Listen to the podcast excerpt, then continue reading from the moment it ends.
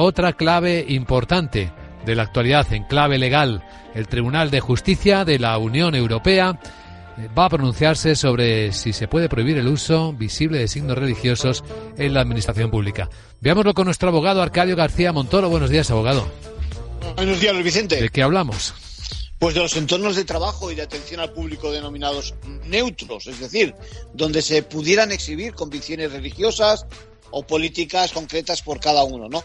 La justicia europea considera que es legal prohibir ese tipo de manifestaciones. Hablamos de camisetas con expresiones políticas, por ejemplo, de prendas de vestir que expresan posiciones religiosas, incluso de signos que no lleve puesto y que no vistan el trabajador funcionario y que se puedan ver en el departamento. Pretende de esta forma el Tribunal Europeo dar por zanjada una polémica que en este caso concreto tenía que ver con el velo islámico. Por entenderlo mejor, en el caso de España, ¿se aplicará la política de neutralidad en la administración?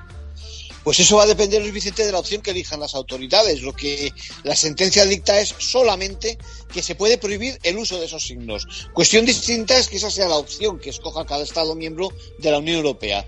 Incluso sería posible reducir dicha limitación a los escenarios donde se está en contacto con el público.